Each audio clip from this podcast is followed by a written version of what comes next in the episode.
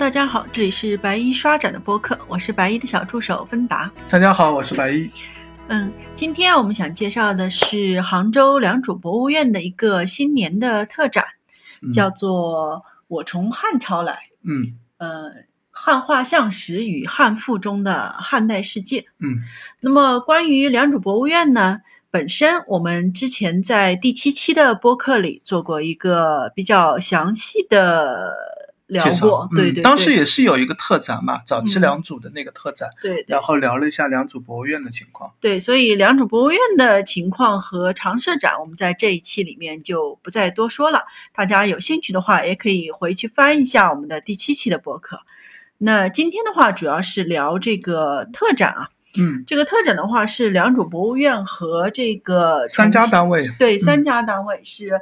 重庆中国三峡博物馆、南阳市汉画馆，还有徐州的汉画像石艺术馆，嗯，这三个馆都是汉画像石的藏品比较多的一个单位。对对，都是算，而且它三个正好有典型代表性吧，就三个地区吧，也是。对对对。所以是选择的也是蛮好的一个这个写作馆。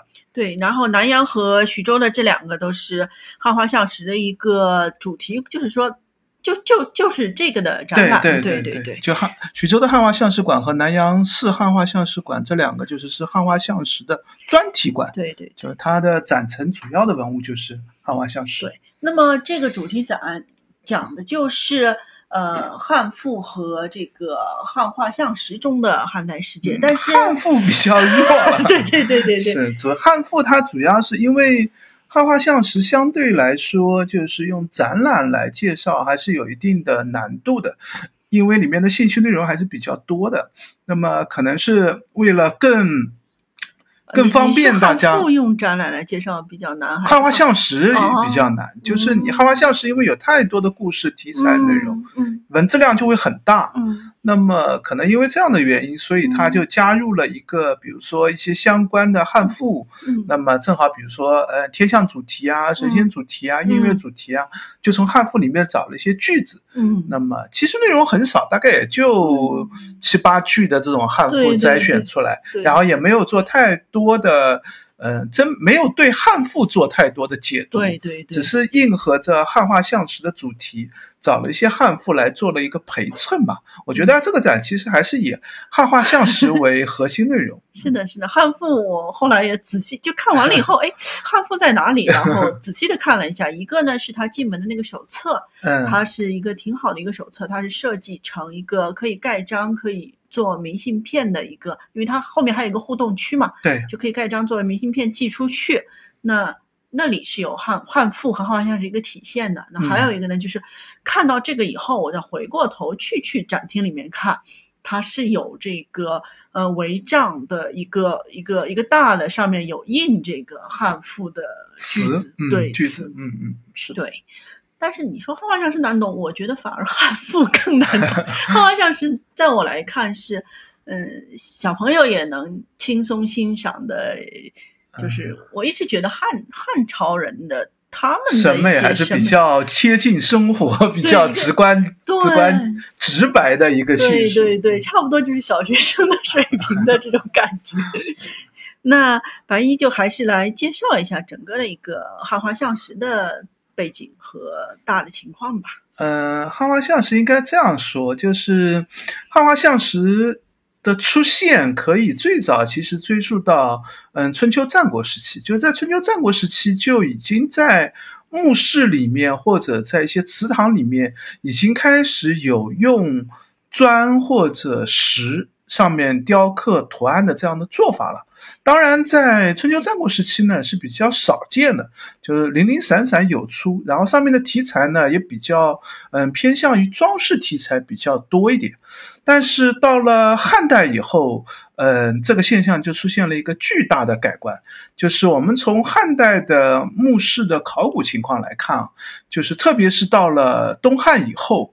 就是几乎是所有的墓室里面，嗯，如果用石块的，嗯，那石块上就会雕凿各种的图案，那北方这样就会比较多一些，嗯南方呢烧砖会多一点。嗯，就是因为烧砖，其实在汉代还是比较昂贵的一件事情啊。哎，就是我们现在因为有各种机械设备，有各种辅助的工具，如果你是嗯纯人力的烧砖，其实是一个重体力、重人力的活，嗯，那这个代价也是蛮高的，可能不比凿石头省啊费。就是在我觉得在东汉的时候，可能大家会觉得这两个都花钱都花的差不多，就我就是起一个墓室嘛。嗯。那嗯、呃在南方呢，比较常见的还是就是砖上，就因为制砖的时候它是嗯。从泥土烧成的嘛，对，那泥土的时候就可以把各种的图案和样式给印上去。那砖上也会出现汉化砖，这就是我们通常所谓的汉化石、汉化像石和汉化像砖这个名称的来源。那呃，各地出现的数量是有所区别的。嗯现在我们从出土的情况来看呢，汉画像石、汉画像砖最流行的有这样几个地区吧。嗯第一个是山东，这个嗯是、这个山东指的是这个呃更泛的一个范围啊，就不是我们，因为我们现在的省级概念在汉代是没没这么一回事儿就是边边界和那个。对。这个不一样，就是我们大概就山东地区，对。那显然就会影响到苏北啊，对这个呃河南对河南啊这样的一些地方，就这是一个核心的一片区，呃，或者所所以就是这个展览里面请来的这个徐州的汉画像石艺术馆的藏品，更接近于山或者说就就是属于山对地区三就我们呃一个是会有一个分区，嗯。另外一个分区其实内含着也隐含着，就是我们对于就是汉化象石的一个呃分流或者分界的一个概念。就你为什么呃对你为什么要把它分开来呢？嗯那一定是因为它有一定的区别。嗯那从这个角度来说呢，徐州呢，其实是在当时也是属于山东地区的，嗯就是它的汉化象石的风格嗯基本上和嗯。这个山东地区的汉画像石风格是有很强的关联性的。对，那还有一个分区呢，就是南阳，嗯就也是这一次来的一个这个典型代表吧。嗯南阳的汉画像石呢，有一个特点，就是设色和图案性的一些内容上也会有一定区别。那你说设色，对，就是徐州呢，嗯，这个问题比较复杂，就是嗯。山东和徐州的汉画像石，我们现在看到是没有颜色，对，但是当时有没有颜色这个问题是比较困难的。就我们一般认为，可能当时徐州、山东地区呢不太流行色色，嗯。就即使有的话也是比较少的，嗯。因为即使地下水会侵蚀一部分的颜色，但是我们还会，如果真的涉过色，我们嗯。还是会有一些痕迹的。嗯但是南阳的汉画像石就色色的，就出土的就相对比较多。啊，就可能出土的时候我们就已经认出来说，哎，这是有颜色的，对对，就可能跟地域性的一些流行，因为汉画像石还有一嗯。个汉代另外一个可以对比的就是，呃，墓室的壁画，嗯。就是北方地区当时应该还是有大量的墓室壁画的，嗯。但是汉代的墓室壁画要存留到现在。嗯，太困难，太困难，就是所以南阳地区呢，可能汉画像石上它有，就画画比起石头上雕凿，毕竟还要嗯省事儿很多嘛。对对对就是在南阳地区呢，可能有一个这两方面的一个融合现象。嗯那还有一块比较重要的地区呢，就是四川。嗯那么这次重庆三呃中国三峡博物馆来的这一批，就是嗯这个、这一个代表了。当然不只是重庆了，就成都也有啊，就整个成都四川地区都是的。嗯就是四川地区也流行各种的呃汉画像石和汉画像砖都有。嗯那另外还有一个流行地区呢，就是在南京地区为核心。嗯。南京地区呢，这次没有代表过来，嗯。就是南京地区流行的呢，主要还是，嗯、就是汉画像砖比较多一点，嗯。而且时代也会稍微偏晚一点。嗯。它的砖大部分还是装饰题材，嗯。跟这次展我们后面也会介绍，这次嗯。题材内容上是比较多的，是有一个汉代典型特点的。对对。那另外还有几个地区呢，就是山西啊、嗯。陕西啊、嗯。这样的一些地方也有，嗯就是嗯，相对来说比起前面提到的这几个，就是要弱一些。啊嗯嗯嗯，大概是这么一个嗯就是地域性的分布的一个概况吧。嗯也就是说，这一次来的基本上是三大重磅地域嗯都是有代表的。然后其实这三个地域出土的这个汉画像石的风格还是有差有差别就是如果你看熟的话，你 挑一块，就因为这次它展品也是没有按照就是来源博物馆分嘛，对对对它是按照主题分的嘛。对对对，如果你真的对汉画像石看得多的话，其实你看到一块汉画像啊，你就啊，这是徐州，这肯定是徐州来的。一看这个啊，这就肯定四川来的。就是它在主题上也会有区别。你看那个，嗯、就是社会生活的，嗯就明显是四川地区就会比较 多一些。然后呃，历史故事的就徐州就会比较多一点。就这跟地域的流行是有一定就。工匠也会有一个习惯，就我这边的工匠就常做就这这几个类型嘛，就会有一个区别。对，所以嗯我想说的是，大家在那个观展的时候，也可以稍微的留心一下，哎，你看到的这个汉画像石是哪个地区来的，嗯，感受一下他们之间的差别。对，那么在风格大概是怎么样？参观到这个展的最后一个单元的时候，呃，嗯展展牌中也有一个稍微具体的讲解，就是哎，不同地区它的一个不同风格。你在感受到了所就是所有的这些参观完之后，再到这个结尾的地方去回忆一下，嗯哎，这个对展牌上讲的东西对应我刚才看到的东西，嗯你会有一个更深刻的理解。是嗯嗯，刚才我们也讲了，就是汉画像石的一个分布情况以及嗯地理的情况。那白玉再给我们介绍一下汉画像石的一个大概题材。其实汉画像石的，你刚才也提到了，嗯，这个题材是非常非常多的。是汉画像石的题材是比较丰富的，这也是汉画像石、汉画像砖现在的一个，嗯、我觉得在艺术史或者在美术史上的一个重要的意义所在。就是汉代我们能看到图像类的资料是非常非常少的，就是我们我们很难有汉代的大量的图像类资料可以，嗯。比如说你说纸上啊，没有。了，或者绢上，没有了。那就有还是有，就数量就 很少很很少对。就因为它受到材质的有机物材质的嗯。保存的这个问题，即使是墓道里面，像北朝时南北朝时期，我们就会很嗯。关注墓道的壁画啊，嗯。就是墓室里面的一些装饰题材。嗯那绘画的类的东西还能保留下来，嗯但是在汉代，就是一个绘画类的也不多，另外一个嗯就绘画类的，嗯、保存下来难度也会大很多。是的，是的。那从这个角度来说，汉画像石、汉画像砖就是一个非常重要的汉代的图像史的资料。嗯。对于我们解读汉代的社会生活，嗯。解读汉代人的一些宗教的理念，嗯。嗯，政治的理念，嗯。各方面的，就是整个社会的各种的情况，嗯。除了文献的文字资料之外，嗯。汉画像石和汉画像砖应该是一个非常重要的补充资料。嗯。就是有很多你文献上读了以后，嗯。因为你已经呃按照现在的固有观念来想、嗯啊，你觉得啊，你看到这段文字，你想的就这样的一个场景。等到汉画像砖一做一出做出来以后，你发现、嗯哦，原来汉代人是那样想的，他会这样来表现嗯同样这一段话一个故事，嗯荆轲刺秦王或者各种的历史题材故事、啊，他是这样来表现的。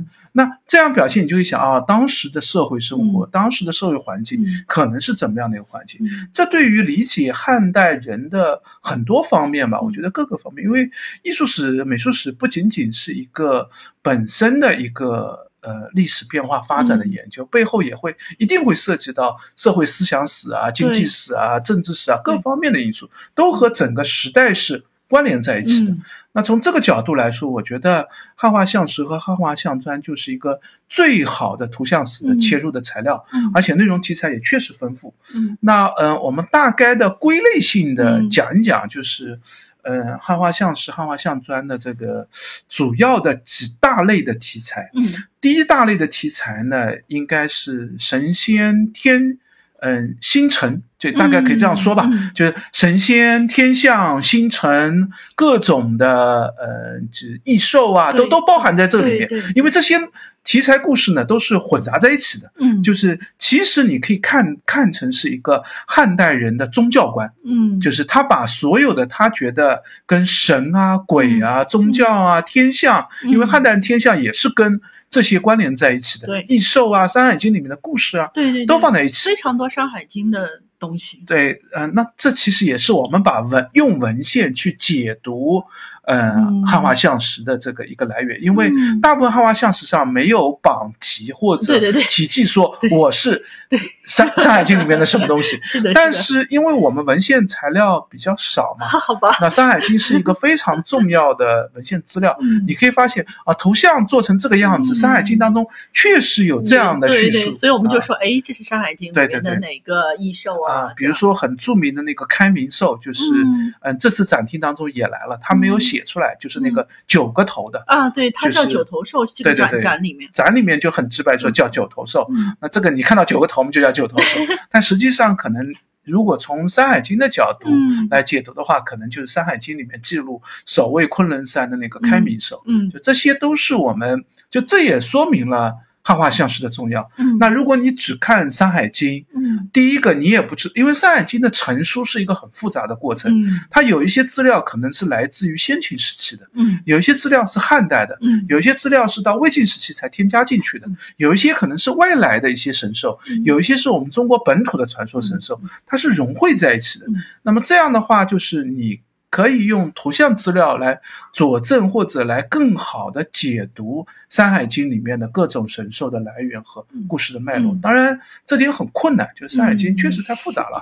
就是呃，当然这里面核心的可能就是几大类嘛，像河伯啊，嗯。嗯，这个伏羲女娲像嗯西王母啊，嗯。这个雨人啊，嗯。或者是日神月神啊，嗯都非常对对对，常见的。这些其实 呃，我也建议大家，如果对就是宗教类啊、故事题材这些感兴趣的话，其实汉画像石是一个很很好的一个入口。嗯。在汉代的时候，这些神仙故事还相对题材比较的类型不多，就是说的然，当然，在先秦时期呢，其实应该更少。但是先秦时期有一个问题，就是、先秦时期文献和图像很难对对照起来。对对，那越到后来，可能会反而越复杂。就我觉得汉代还是一个蛮适合用汉画像石来看这个题材，哎，这是一个一个大类型吧，嗯，就是一块的内容。对，星辰，刚才我们刚才可能聊的更多的是神仙异兽啊，嗯其实天地星辰也也有很多，包括我们的二十八星宿啊，或者对说，然后四象这个四灵就是青龙、白虎、朱雀、玄武，对，然后嗯，像北斗七星对这样这些题材在都这个都是我都都是概括一类吧在一起吧。对对对对，因为它有的时候也会中间也会出现，比如说嗯嫦娥，或者嗯。是那时候更多的其实是代表月亮的蟾蜍玉兔，对。或者代表太阳的山竹屋。对，这这这些都会和星辰都嗯混在一起，嗯。甚至中间还有西王母，嗯边上还有伏羲女娲，就在汉代人看来，就是他不会，嗯、把这些都分得那么清楚是，他看来都是跟我宗教啊、这个神仙啊、故事啊、题材这些相关在一起的，嗯这是一个大类嗯。那第二个大类呢，就是呃，表现汉代的宴饮出行的，就是说我们从天上落到了人对，间，到人间。嗯，人间里面就是夜影出行是人间的一大类题材，嗯这跟汉画像石的用途是有紧密的关系的。嗯我们现在看到的汉画像石基本上都是最大类的出土是在墓葬当中，就是墓室的搭建当中。对，嗯、汉代地下墓室需要用大量的砖石料，嗯那这些砖石料上面用浅浮雕的形式来做出汉画像石的这个题材。嗯那既然你做过墓室，嗯那这个墓主人的身份等级就不会太低了，嗯，就他不可能是一个贫苦百姓了。是，要不然也不会做这样的东西。嗯第二个，呃，汉代人做汉画像石很大一个用意，其实不，我们应该这样说，就是当事人做的呢，既是为了死去的先人，嗯，但是他还有一个很重要的目的，也是给在活着的人看的。嗯就是这就涉及到一个中国人的死亡观念的一件事情。我们当然会说，中国人一直有一个观念叫“视死如视生”，对就是啊，死去的人要按照他生前的嗯啊样式等级来做。嗯这也是汉画像石当中出现呃宴饮出行的这个原因嘛。因为生前人就是一个有地位的人，嗯那他经常会生前就是啊这样、这样的排场、这样的出行，嗯他的这样的社会等级嗯，那就要把它表现出来嗯。但是为什么汉代流行在墓室里面要画这些东西？嗯其实跟汉代人的孝道观念也是有关系的。嗯，汉代人是嗯、举孝廉的，就是你要做官，嗯要靠什么来让你能够做官，嗯不是像以后考科举那样去写文章，而是要靠你这个人名声好。嗯名声好，最重要的一个名声就是孝道，嗯就是我侍奉父母很孝。嗯那当然，父母活的时候我要有表现孝道，嗯父母死了以后我也要表现孝道。嗯那最重要的一个表现孝道的一个行为，就是嗯给父母厚葬。嗯，这也是嗯汉代流行厚葬的一个嗯核心来源，就是为什么要厚葬呢？就是嗯哎呀，父母死了，我太哀痛了。他生前拥有那些哪怕是很值钱的东西嗯，我也要把它跟父母陪葬下去。哎这也体现出来我的孝道，嗯让我。就是显示我的人格高，那么我就应该可以被提拔。嗯就是这，这是其实是一个社会，就是其实是一个社会运作的一个模式了。嗯所以从这个角度来说，嗯，哈巴相识的做不仅仅是给死人做的，嗯也是给活人看的。嗯就是我做的这么好，对才体现出来我的这个呃孝道的这个思想。对。那么从这个角度来说，要做宴饮出行也是有原因的，就是嗯。显示我们家族地位，嗯。显示我们家族的这样的呃墓主，就是我父母的社会地位的对对对，这样的就是一个概念。墓主生前过着，哎，你看这么好的生活，是是是，这这是这也说明，就这也使得这一类题材在墓室当中非常非常多，非常非常呃多，，特别是在墓主人的那个，因为我们呃我们也就我们两个都去看过汉代的一些墓室嘛，对就是那些墓葬当中，它其实是有嗯、甬道，对。有耳室对，中间是有一个墓室，其实还是回过头来，就是你说的视死如是生嘛。对，那我总有主卧室，对对我有仓库啊，我对对对有用人对。房啊，我有这些东西。啊、那在他的主卧室里面或者在客厅里面，对。就是这样的宴饮和出行的场景就会特别特别多。对对对，那这个题材呢，另外在嗯、技术史上也有很多的信息，就是嗯，特别是出行里面，就是对于车马器的一些考定、出行的队伍啊，这些 都是有一定的信息吧。嗯。嗯，这是一类题材。嗯。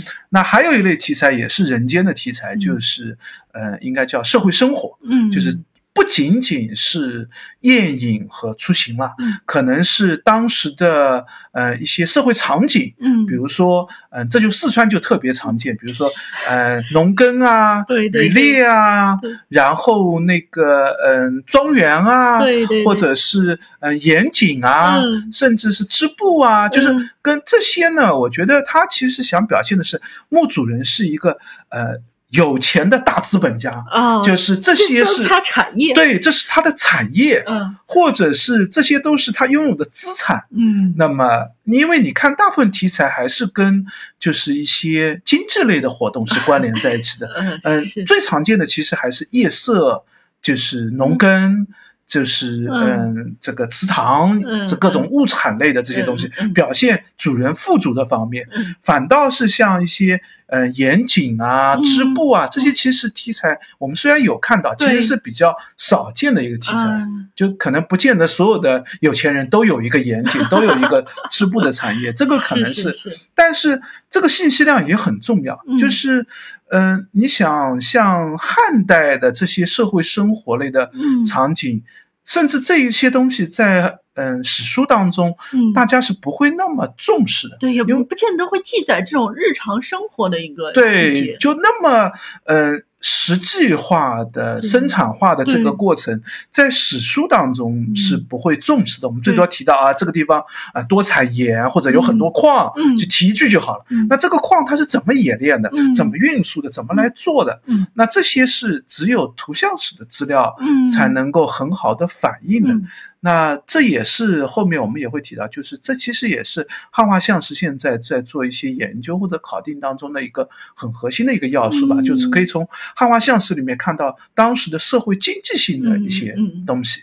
这是一大类题材。嗯那嗯、呃最后还有一大类题材呢，就是历史故事了。哎，呃，历史故事里面大概可以分成两类，嗯，呃，一类是叫孝子故事，就是汉代的汉画像石里面孝子故事也是特别特别多的。是这个跟就是我们刚才提到的，就是跟它的目的性是有关系的嘛。嗯本身就展现孝道，嗯那么各种孝子故事就会嗯大量的出现在里面。嗯还有一类呢，就是呃，我们通常所说的就是真正的历史故事，比如说 名人历史故事啊，就是当时荆轲刺秦王，对对对，像那个《史记》当中会提到的一些经典故事，嗯我觉得这个可以类比是什么呢？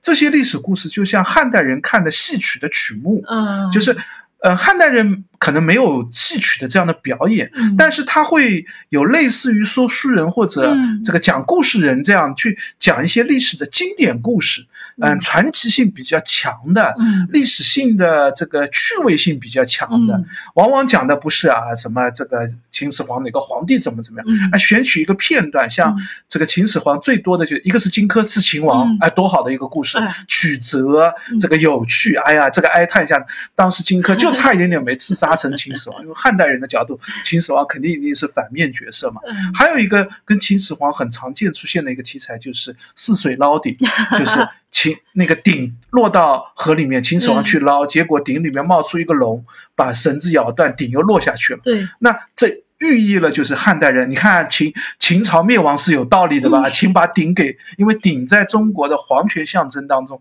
这个有特定的寓意嘛。嗯那秦始皇把鼎失了，那该谁呢？哎，就该我们大汉王朝兴起了。嗯就有这样的一个，就这个它的历史故事也不是真的就是随意性的那些历史故事嗯，它还是有一定的题材挑选的。嗯那嗯，这个历史故事挑选出来以后，我们现在甚至有些历史故事，我们现在都不是特别明确的能确定得了。嗯呃，大体的我们可以知道，嗯比如说后面我们也会提到，就是像大禹类的故事，我们大概知道应该是三皇五帝的故事，嗯，但是里面哪个对哪个，三皇五帝嗯是不是一一对应的？那可有点难。啊，就是这些会有，或者像泗水捞底啊，我们大概知道这个嗯核心题材是泗水捞底。那边上每个人跟这个故事里面内容是怎么对应起来的？嗯这个这也是历史类故事，我觉得现在还是有看点的所在吧。就是实际上我们还是很难一一的把它和，因为文献也会演变嘛。对，演变到现在，文献可能跟历史故事当时传说的口口相传的历史故事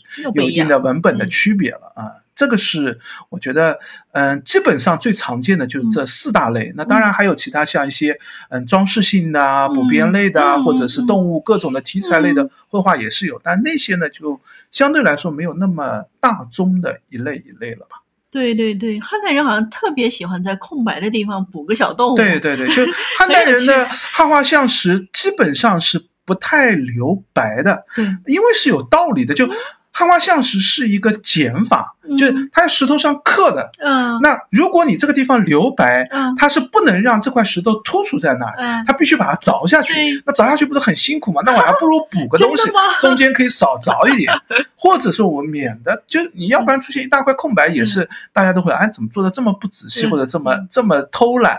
那做做个动物，做个题材，自然就变得补白就会很流行了。嗯。其实我们看到很多这个像呃宴饮的故事里面，屋顶上经常会立一只鸟啊 甚至有的有趣的还会呃像一只狗啊，或者是一只老鼠啊对。这种题材也会，就是明显就是跟这个主题并没什么很强的联系啊，就是我补个空啊，对对对对。对对，但是我记得那个李林灿老师是这么解释的，就是如果你给一个小孩子一一一个纸和一个画，对他恐他也怕也会他也会哗哗哗的把它嗯画满，是的，画满才罢休。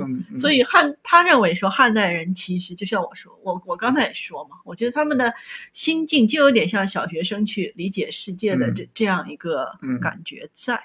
嗯嗯，好的。那我们在这个步入展厅之前，有一个话题，我还是想跟白衣聊一下，就是刚才我们聊了这么多汉画像石，嗯但是其实这一次来展的，嗯大部分是拓片。对，汉画像石本身并没有那么多，然嗯后、呃，汉画像石本身也有一部分是这个复制品，对，原石可能就没有，因为汉画像石它的石头本身就很重嘛，嗯。搬运或者展陈并没有那么方便。嗯。嗯，这次我看徐州的汉画像石馆和呃南阳的汉画像石馆好像都，它这个复制品也不是你想做就能做出来，它也要有一个就是本身馆藏就有复制品在，那么他才可以把复制品拿去外地做展陈。所以徐州和南阳好像都有好几件是复制品过来了不过虽然说是复制品，但是至少我是看不出任何区别。啊，因为画像石本身就是一个比较，就不是一个特别的艺术品，它实际上就是就是一个图案的简单制作嘛。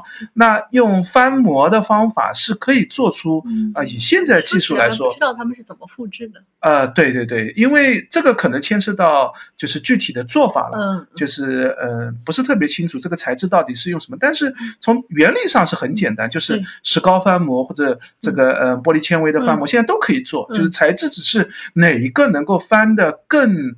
嗯，精细一点，嗯因为里面其实跟你的做法是有关的。嗯。就是如果是一些刻划类的嗯汉画像石，那翻模就比较困难。对，如果是一些浅浮雕类的，甚至是深浮雕类的，那就很容易做翻模，就是因为它本身的线条也不是特别的精细，嗯，所以翻模翻出来效果，我觉得还是蛮到位的。就是如嗯。果它不标复制品，我们恐怕都有有一有几件有几件是能看出来，有一些我觉得不一定能看得出来这是复制品。嗯，嗯，然后其实大部分是拓片。对，就是百分之九十五应该是嗯。数量上来说，百分之我觉得可能九七九八都是嗯。拓片。嗯。那只有真正的嗯原石或者是汉画像石的复制品，大概只来了十来件、十件左右吧。对对对但是就是你你看到那个原石，就是尤其是我记得岩井那个磨损的原石的时候，啊啊你会发现，你就会觉得说，哎，还还还是拓片比较清楚。，对，就是这这这一点，其实。嗯，可以和我们之前讲过金石的那一期也可以稍微关联一下，嗯、这也是金石要做拓片的一个很核心的原因吧。嗯就是嗯，无论是青铜器也好，或者是像汉画像石这样的石刻也好，嗯。真正把原物给你看，嗯。你其实反而看得不那么清楚，嗯。因为它受到光线啊各种的条件的制约。对，但是做了拓片以后，特别是好的拓片，嗯就是拓片也要看拓工的技法和水平的，嗯它能不能把一些就是嗯金石上就叫字口。嗯。那汉画像石呢，可能不是字啊，就是图案的那个嗯。边缘的地方，嗯。它能不能很好的给拓出来？嗯。那这就需要考虑到拓包的选择啊，嗯。怎么用力的成嗯。这各这方面的技巧。那拓片做得好的话，其实拓片上的信息是要远远超过你看原始的信息那这儿也可以稍微提一下，就是像徐州的汉画像石馆和重庆三峡的那个嗯博物馆的汉画像石展厅，我都去看过。嗯，那嗯，其实，在那边很多都是原始的展览。对对对，那原始展览就会，馆方也会考虑到这个问题，你可能不一定看得清楚嗯。有一些它也会，一个是配一个拓片，嗯。还有一些呢就是把拓片留在原石上，啊，就是那张拓片就留拓好的拓片嗯不揭下来，嗯人就留在原石上，这样既保留了原石的样子，就让你觉得这是一块石头或者是一个砖，嗯。然后那张拓纸如果拓的好的话，嗯你都看不出来这张纸的嗯这个样子，因为嗯黑、本身就黑白遮住了嘛，嗯。反而会觉得啊，这个这块石头就是这样黑白分明的样子，看上去图案也会更清晰一点。嗯好的。那接下来的话，就让我们这个步入展厅，让嗯白衣跟我们聊一下这个展里面你觉得比较有意思的看点。行，我各几个那个，因为这个展厅刚才我们是按照就是大的主题来介绍的嘛，这个展厅当中大致也是这么来安排展现的，就嗯也是。就是其实它也是按题材来分这对对个展览的单元。是的，是的。它第一个题材呢，就是它有大大的单元和小的单元。嗯它的第一个题材其实基本上它叫体象天地，嗯，但是在这个题材里面，它还分了神仙故事啊、星辰啊，分了好几个单元。嗯但是这一块基本上就是我们提到的前面提到的，就是跟汉代人的神仙思想、宗教思想有关联的那一些。嗯那这里面我挑了一件是重庆中国三峡博物馆来的一件汉画像石，这件汉画像石我觉得也是非常有名的一件汉画像石。当然，这个题材很常见，嗯就是西王母的这个题材。嗯西王母这个题材，我们现在对于西王母的，就是认识，其实实物性的资料比文献类的资料要重要的多。那实物性是指实物性就汉画像石当然是一个很重要的嗯实物性的资料。嗯，其他对铜镜也有，嗯就是其他上面还会出现一些嗯西王母的这样的一些像也好，西王母的这样的一些表现也好，嗯这些资料对于我们了解汉代人概念当中西王母嗯其实要更重要。嗯因为文献当中呢，像这些神仙故事呢，都会有一个问题嗯，就他讲了说他有这样的形象，嗯你汉代人觉得我跟你这样讲，你还不明白吗？啊，就是这个样子嘛，就跟我们现在，如果我们有共识，嗯就是对于有些东西都是有基本认识的嗯，那一讲你大家都知道，那我就不用解释了。嗯但是时过境迁，两千年过去以后，你发现那个共识消失掉了。他讲的汉代人觉得理所应当的事情，我们现在已经不知道了。那西王母形象当中就有两个问题，我觉得其实挺挺核心的。嗯。第一个就是，呃，西王母说做龙虎座，嗯。那如果你现在没有图像的辅助，跟你说做龙虎座，这个龙虎座是想象不出来这什么叫龙虎座？这个你你恐怕可以想出很多种都可能都叫龙虎座，就是有啊坐在一个东西上，这个东西又像龙又像虎，是叫龙虎座，嗯。或者坐在一个这个呃一个把手是龙，一个把手是虎，就是这些就是文献的缺乏性，就是嗯。文献有薄弱的地方。嗯。文献当然很重要，就是嗯。一个文字可以蕴含大量的图像类嗯。表达不了的信息，嗯。一句话就讲过去了。嗯。但是文献也有不足的地方，就是文献它不见得能够真正变成画面，变成完整的形象。嗯，它有抽象的这样的这个意味在里面的。那汉画像石就是我们可以看到，就是所谓的纵龙龙虎座，汉代人会怎么做龙虎座？嗯其实就是你会看到那个一个坐那个西王母坐在一个榻榻的一个上面嗯，榻的两边一头龙一头虎，嗯 就是这个所谓的龙虎座就出来了。还有一个西王母的那个很重要的一个形象，就是说西王母是代胜嗯，胜就是胜利的胜嗯，啊。这个你看文字也胜不是鸟吗？啊，对，戴胜就是我们现在有一种鸟，就叫戴胜鸟。对那戴胜鸟你会看到那个戴胜鸟头上是有一束立起来的东西，对对就是头顶很漂亮的一个东西。对对，那然后你说那个叫戴胜鸟，你知道吧？那西王母戴胜是西王母怎么样的？西王母头上也长了一束鸟，一束毛吗？不是的，嗯就是这个呢，这件事情呢，我们现在也基本上是从就是汉画像石铜镜上的西王母的形象当中，才确定掉一类文物，我们就知道这个表现的其实就是胜。胜是什么呢？其实是一个，嗯，这个应该叫这个两两个三角形拼在一起，嗯而且都是外边朝外的。你这个口述有点难了。对，就是这个，就这就是文，就是语，就是文字难的地方。就文字，当我们表画个图就知道了，但是要说出来或者要写出来就会比较困难。就是它就是两个三角形，嗯然后尖的地方两个接起来，然后两个长所以像蝴边布在外面。蝶结吗？对，有点像蝴蝶结的那个样子。哦然后有有一个这个这个东西就插在头上，嗯，就是像后面簪之类的，嗯。它是一个簪尾的这样的样子嗯插在头上嗯，而且两头都有。嗯。那在这个汉画像石的这个这个西王母的图嗯。头像，你看到冠的两边嗯。基本上都带着两个这样的所谓的嗯。胜。嗯。那嗯，这些我觉得是，当然不止这一件啊，这件是比较好的一件，这件是嗯，现在重庆三峡博物馆这件来的这件是西王母形象当中特别完整的一件，啊，就中间是西王母的主题，嗯。然后下面一般会有山竹、蟾蜍和玉兔，嗯。那么这代表是日月，对。然后边上还有各种的异兽，对，就是这些异兽可能也和《山海经》里面昆仑山，因为西王母就在昆仑山上嘛，嗯。昆仑山上的这些神兽是有关的，嗯。然后有仙人，嗯，仙人还会持节，嗯然后持节是指节就是结账，啊。就是一根棍子上面嗯。有一个呃一束东西，嗯。这个就汉代人很很容易理解，就代表权势、代表地位的嗯。这样的一个东西。嗯。然后呃还会有拜服的仙人，嗯。然后还会西王母为什么要做呢？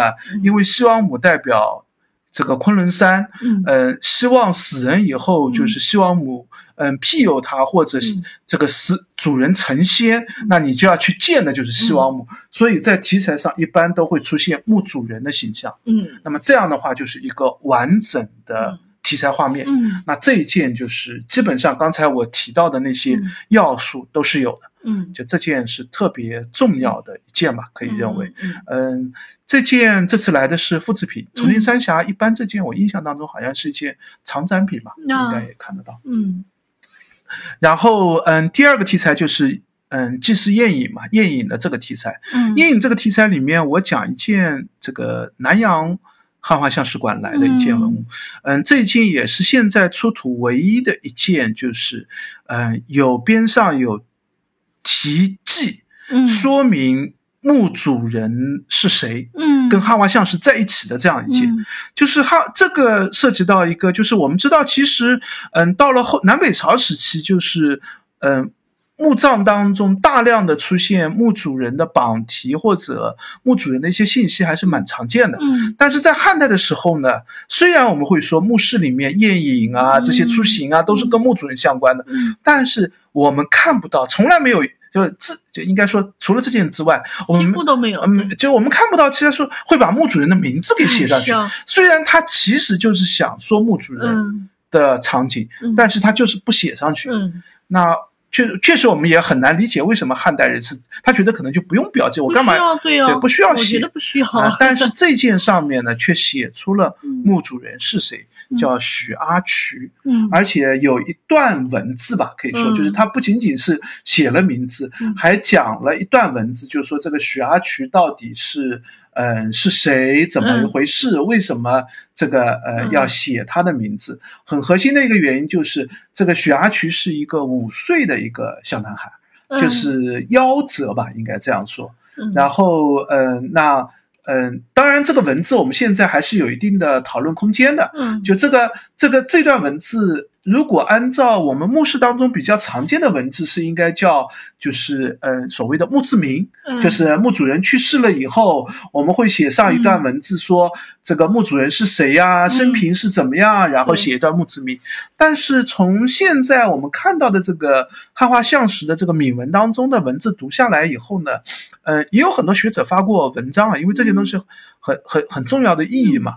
那很多学者发过文章，大家都觉得这些东西恐怕不是一个墓志铭。嗯。嗯，这也揭示了更多的汉代人对于墓主人的一些，呃，墓室里面的陈设的一些理念性的想法，嗯。这些是有助于我们理解汉画像石的题材和内容的。嗯。就是他先讲了一个，就是这个，呃，为汉建宁浩正三年啊，就什么时间，然后说这个徐阿渠年谱五岁去世的一种，就说，哎呀，五岁就死了。但是他后面又开始讲说，这个，呃，就是许阿渠你死了以后啊，嗯。就你一定会到这个冥界去，嗯。夜见先祖念子音，就是嗯。啊，看你的这个之前的祖先，嗯。之前祖先也会觉得啊，好可怜啊，五岁就死了。嗯。但是这个你可能认不得他们，因为你太小了嘛，父母都不知道，嗯。祖先都不认识，还要不停的在哭泣，嗯，记得是这些内容，这些内容跟、就跟墓志铭显然是没有关就是系的嘛。还是他想象中死后的一个世对，就是这些内容，我因为这个题文现在也有有至少我看到有两三位学者在讨论说，这个铭文到底是一个什么内涵？嗯有的呃，有的学者就认为这个可能不是墓志铭，对而是所谓的叫哀词或者叫嗯累文，嗯就是嗯。这些东西呢，在汉代是有的，比如说有一个很著名的，就是曹娥累词，就是嗯写的一个纪念一个孝女，嗯这个嗯头父亲淹死了，头自己跳到河里，嗯。然后后来自嗯。到河里自尽嘛然后后来他拖着父亲的尸体浮出河面嗯嗯。然后其实就那那觉得这是一个孝女那么嗯有人就给他写了一个冷文相当于纪念他。或者说晴雯死了以后贾宝玉在那里嘚嘚嘚嘚嘚嘚嘚了一大堆的那种这种就是所谓的哀辞或者冷文就是死死者哀念死者的这些东西但是也有学者认为这个可能是一个叫嗯正墓或者是驱祟的含义就是讲成是，就是因为汉代人也认为过于年幼的去世嗯。是一种有问题的，就是这个可能是有一定的就是不好的一些嗯就有有有有人作祟，对对对对对，，因为这个其实，嗯，小孩子死掉很大一个原因可能就是流行病嘛，哎那经常会跟疫病一起，哎就是小孩子死了以后，很多人都会死掉，哎那就会啊，这这是作祟嗯，就是所以写一个这个文字既有哀悼你，也有一个驱遂，就是啊，你不要在这儿闹碎啦，你去找谁吧，就也有这样的。因为汉这就为什么我们说这个文字还是蛮重要，就这体现出汉代人的对于死亡的一些观念，嗯这样你才可以更合理的去解读墓葬里面的一些内容的题材。嗯比如说，我觉得现在其实还有一些解读不好的空间，比如说，嗯、就像我们刚才讲的那个历史故事，嗯汉代人为什么要在墓室里面画历史故事？就这跟死亡有什么关系？嗯就其实对于汉代人的一些嗯、呃死亡观念，墓室里面应该出现的一些题材，祠堂里面应该出现的题材，我们是有一些是解读，我觉得是不够到位的地方。嗯我们虽然知道这是什么，嗯，但是我们可能不知道这为什么。嗯但是这就需要我们去理解汉代人的一些信息。嗯这个图像类又有不足的地方。哎，就这个就是文字类重要的地方，就 文字类反倒能够更好的出现嗯这些方面的一个，嗯就他为什么写这段文字，嗯你可以做出文字类的推测的用意。就这个是这次来，我觉得也是蛮重要的一件，而且这次这件好像是原件，就原石嗯，哦，没有，只有只有来了拓片，拓没有来片是吧对对对，嗯只有来了拓片。但拓片也很清晰拓片也很清晰，就是文字看得很清楚。对。然后，呃，人间气就是还有一个题材，就是嗯、社会生活的这个方面嘛。嗯那嗯，展厅当中的名字叫《人间气象》。嗯那这个里面，我当然肯定推荐的那件 最著名的那件，就是严谨生产的那件。嗯这件也是重庆三峡博物馆的一件，应该算一件大名品的汉画像石吧。嗯嗯，五六年还专门出过邮票，就是五六年嗯出过一批汉画像石的邮票。嗯这件应该也是五六年里面的那个邮票里面挺著名的一件，嗯就是四川地区盐井是，呃，很常见的。到民国时期还在继续用的，甚至有一些盐井，我们现在自贡的那个盐井，现在还是可以出卤水的，对就是还作为还作为博物馆在使用的，就是用途已经没有了，就是嗯还有一些产出，嗯。那也也也卖一些，但是当然就是作为博物馆的使用。对对，就是有一个自贡的盐井博物馆，里面就是还是能够从地下的盐井里面把卤水抽出来，嗯然后给你看看，还有好像还有一些就是类似的产品还在哪怕。现在也有井盐呀，也不是我我们现在吃的也不全是啊，海对对盐吧，对对吧？对，也有井盐，就是嗯，但是井盐是从什么时候开始的？嗯，那汉代也有一些文献也提到，那么这件文物呢，就是很靠谱的证明了汉代的盐井就是已经有规模化的生产了，嗯。就是不仅仅是一个这个就是很简单的一个嗯。石头上刮刮盐的这样的一个过程，它已经有很成熟的一个产业了。嗯。就是我们看到已经明显的有一个台架式的一个结构，然后有一个钻孔的这样的一个这个做法，然后还会。这个有人运柴过来，嗯然后边上有一个灶台在煮盐水的这个过程，就是把井盐生产的整个流水线对，就做法就完整的表现出来。这和我们后代的井盐的生产工艺是完全一致的。嗯，那嗯，这块而且是原石也过来。那刚才我们也提到，就是原石上你反而啥也看不出来，对，就是那个太浅浮雕了，是就是它的最主要的核心题材是山山林和一个灶台，你大概还看得见，对对对。但是里面的人和取严谨的这些磨损的非常厉害，都要看拓片，对对，拓片反而看得很清楚。嗯。我觉得可能也有一定的历史风化的过程吧，哦可能拓片做的更早一点。嗯，我感觉就是现在这个这个原石上要做拓片，恐怕也拓不出那么清晰的这个图图案。五六年的邮票，嗯。嗯到现在也是，对，就是拓片当然不见得是五六年做的，因为嗯拓片也对也不知道是什么时候，就是这个什么时候拓的了。但嗯是就拓片还有一个重要性的，其实就在这儿，就是金石类的都会随历史会慢慢的变化。嗯即使你放在博物馆里面，尽量努力缩减它的损耗，但是还是有变化。嗯，但是拓片可以保留更早的历史信息，嗯是，就做过拓片以后，就有大量的这个信息是可以保嗯留下来了。那最后一个题材历史故事，那就提一下徐州的汉画像石馆吧。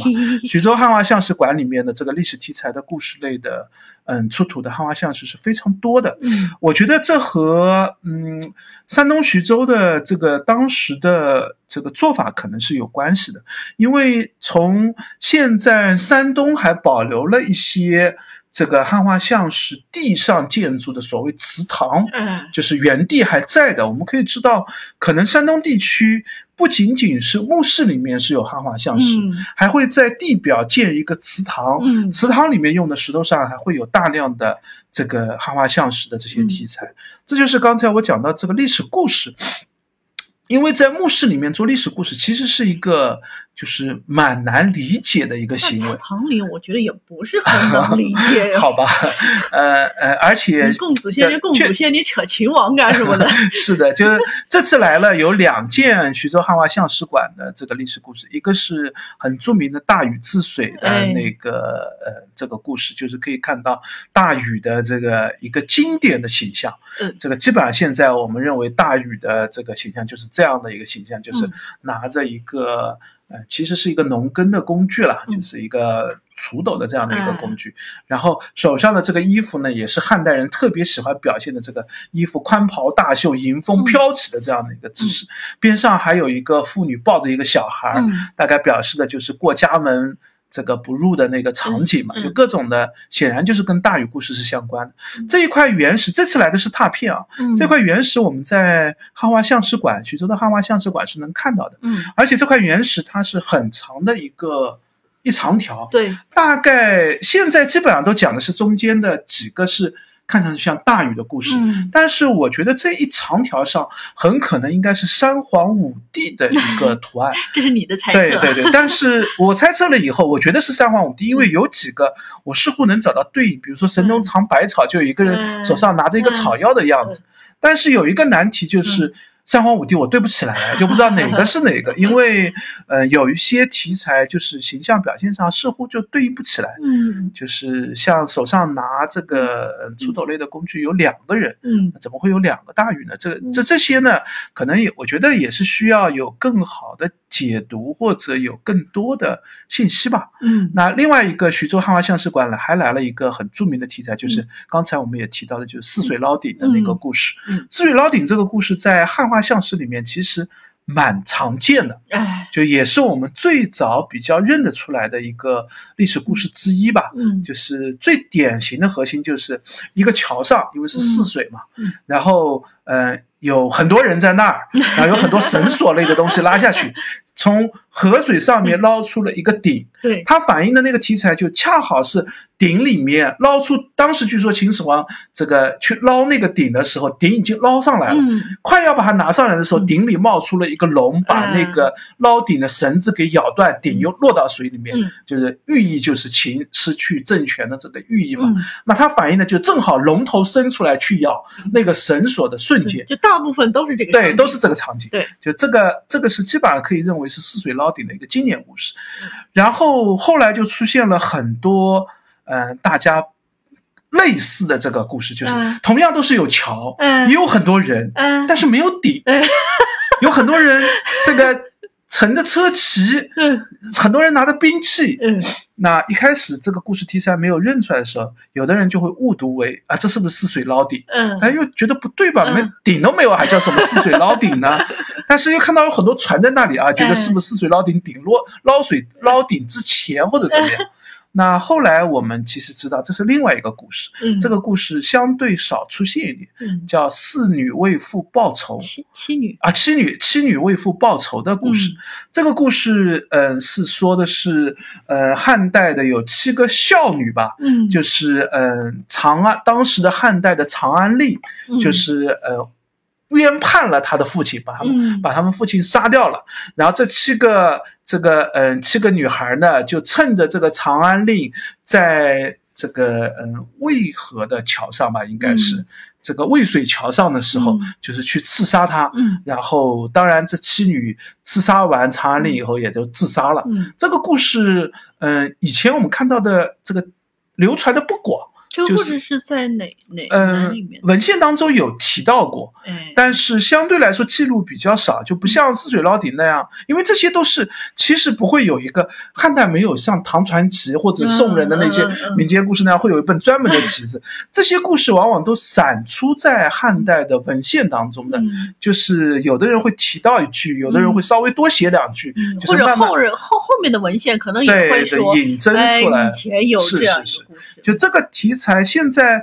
嗯、我看到比较详细的这个对于这个题材有解读，一个是嗯、台北的这个呃史语所，嗯，就是是陈列室语言文化研研究所，对他们有一个文物陈列室嘛，嗯。文物陈列室他们带走了当年在嗯、呃国内做的很多汉画像石类的拓片，嗯，它原始没带走，但是哎带拓片带了很多走。嗯，那么拓片带走以后，里面就有一个就是侍女复仇的这个故事，嗯。就是他们还出了一个文创，这个文嗯创还挺有趣的，就是把这个啊妻女复仇 嗯，把妻女的形象嗯。这个挑出来以后做成一个书签的样子。嗯。